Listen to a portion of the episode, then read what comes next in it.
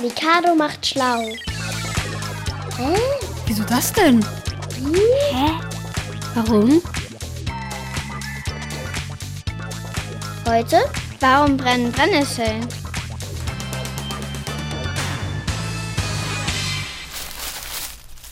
Sie sind knallgrün, relativ spitz und rundherum gezackt, die Blätter der Brennnessel.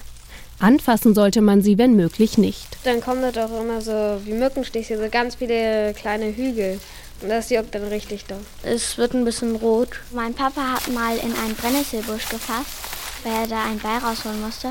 Eine ganze Woche war sein Arm viel dicker und es, es war richtig angeschwollen. Wenn Brennnesselblätter die Haut berühren, brennt es also. Das heißt, es juckt und wir bekommen unangenehme Quaddeln.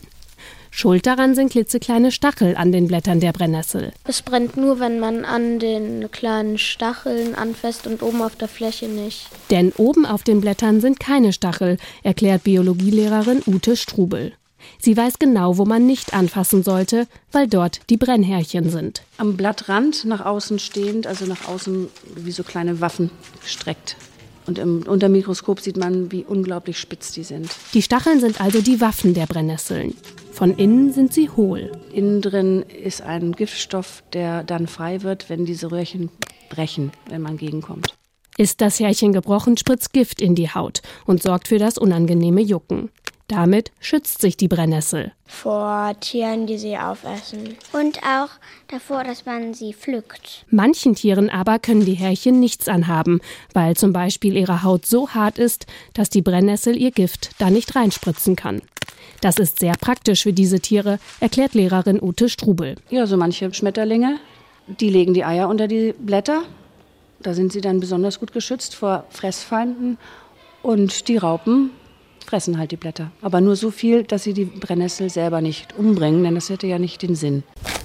Vor manchen Fressfeinden aber schützen auch die Härchen mit dem Gift nicht. Ich habe mal gesehen, dass Esel, äh, die essen die Brennnesseln einfach so, als wäre da gar nichts dran. Ich glaube auch, dass Schnecken Brennnesseln essen, weil sie nämlich mit dem Schleim dann geschützt sind. Und auch wir Menschen können Brennnesseln zu uns nehmen. Als Tee zum Beispiel. Klar, wenn die Blätter getrocknet und zu Tee verarbeitet sind, dann lebt die Pflanze ja nicht mehr. Dann hat auch das Gift in ihren Härchen seine Wirkung verloren. Ich habe auch schon mal einmal Brennnesselsalat gegessen.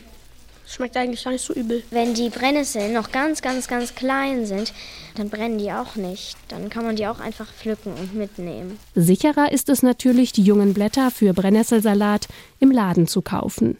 Denn beim selber pflücken Autsch! kann man auch mal daneben greifen. Am besten ist dann Spucke drauf machen und das dann in Ruhe lassen. Dann geht das irgendwann weg. Das hilft eigentlich, wenn man breitwegerig nimmt.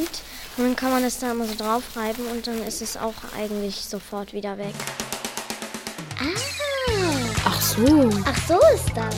Mikado macht schlau.